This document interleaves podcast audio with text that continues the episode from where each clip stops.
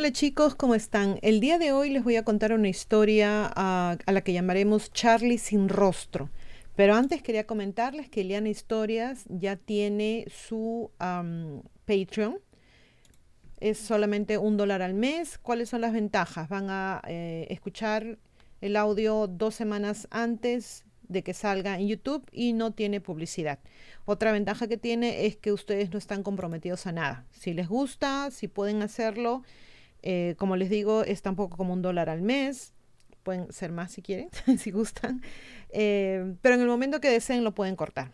No hay compromisos y gracias a nuestros Patreons es que tenemos el día de hoy este video llamado El fantasma sin rostro o Charlie sin rostro o el hombre verde. Ya les voy a explicar por qué se llama así. Empecemos. Estados Unidos está lleno de algunas leyendas urbanas bastante increíbles, desde Gravity Hills, donde manos invisibles empujan un vehículo cuesta arriba, hasta los hombres rana que acechan el castillo Loveland, hasta la dama de blanco que acecha el cementerio Unión, donde se puede arrojar una piedra y hay una buena posibilidad de que aterrice en el territorio de algún tipo de monstruo misterio. Más adelante voy a tratar de sacar algunos de estos eh, videos, hay que hacer el estudio adecuado. Sin embargo, muchas veces la verdad es mucho más interesante que la leyenda y tal es el caso de El hombre verde. Por muchos años, la historia del hombre verde ha sido utilizada por los padres para mantener a sus hijos lo suficientemente asustados como para quedarse en casa por la noche o por los lugareños para mantener a los adolescentes demasiado asustados como para entrar en el túnel del tren abandonado a las afueras de la ciudad. La leyenda dice que el hombre verde, una vez empleado de una compañía local de luz, quedó terriblemente desfigurado en un horrible accidente que derritió su rostro y convirtió su piel en un tono verde intenso. Durante años, los lugareños informaron sobre avistamientos del fantasma resplandeciente del hombre verde caminando por las vías rurales por la noche solo para desaparecer en los oscuros rincones del túnel. Un buen resumen de la leyenda vía Who Forte dice, en las afueras de Pittsburgh, cerca de donde Piney Fork desemboca en Peters Creek, hay un viejo túnel de ferrocarril descuidado cubierto de graffiti y lleno de sal de la carretera. Fue construido en 1924 como el túnel Piney Fork para dar servicio a las minas de carbón a lo largo de la sucursal Peters Creek del ferrocarril de Pensilvania. Abandonado desde 1962, los lugareños le han dado otro nombre. Para muchas personas en el área de Pittsburgh, ese es el túnel del hombre verde. Los adolescentes solían conducir dentro del túnel, apagar las luces y llamar al hombre verde que aparecía desde la oscuridad con su piel teñida de verde por un trágico accidente eléctrico. Si tocaba el carro, su carga eléctrica podría detener el vehículo o dificultaría el arranque. Si bien la historia del hombre verde alimentada por el miedo es sin duda el mejor tipo de leyenda urbana, llena de espantosas muertes, poderes sobrenaturales y una aterradora maldición hecha a medida para asustar a los adolescentes, el historiador de lo oculto e investigador de lo paranormal Ken Summers descubrió la verdadera historia del hombre verde con incluso algunas raras fotografías del fantasma sin rostro y es mucho más triste que aterradora.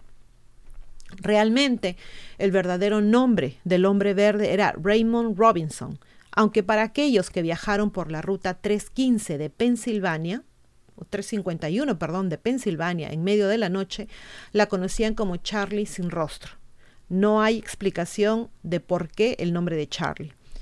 La historia es muy triste y va así.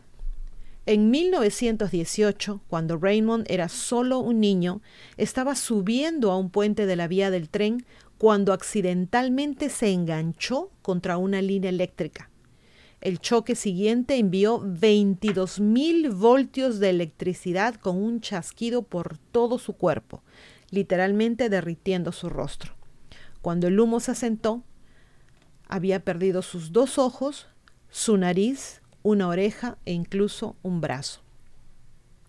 A medida que crecía, Raymond rápidamente se dio cuenta de la naturaleza cruel de las personas y se ganó apodos como el zombie y fue sujeto a los gritos de aterrorizados niños. Con los años, Raymond pudo encontrar consuelo en sus largas caminatas por la ruta estatal 351, aunque solo hacía esas caminatas por la noche para minimizar la cantidad de personas a las que pudiera asustar.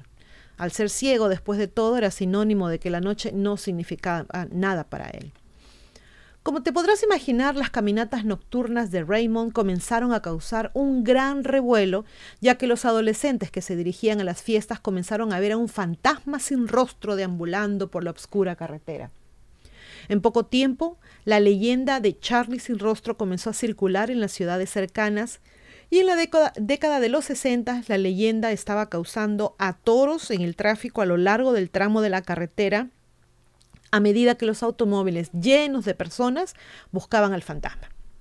Aquellos que tuvieron la suerte de tropezar con Raymond se darían cuenta de que de hecho era de carne y hueso y a menudo se sentían un poco mal por él después de detenerse para conversar.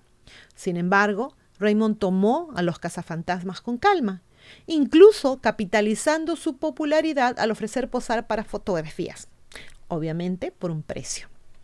Ken Summers informa. Después de ser descubierto por accidente en sus paseos nocturnos, se desarrolló el cuento del hombre verde o de Charlie sin rostro, como también se le llamaba. Hay historias que se contradicen sobre el origen de la idea de la piel verde. Algunos relatos dicen que siempre llevaba su camisa favorita a cuadros verde u otra ropa verde que reflejaba el color en su pálida piel, mientras que otros dicen que su piel era de un tono verde pálido. De cualquier manera, se convirtió en un pasatiempo popular salir a la ruta 351 y buscar a Ray. Aquellos que no estaban demasiado asustados para detenerse charlaban con Ray mientras fumaban. Incluso eh, posó para algunas fotos y a cambio a veces también de cigarrillos y de cerveza.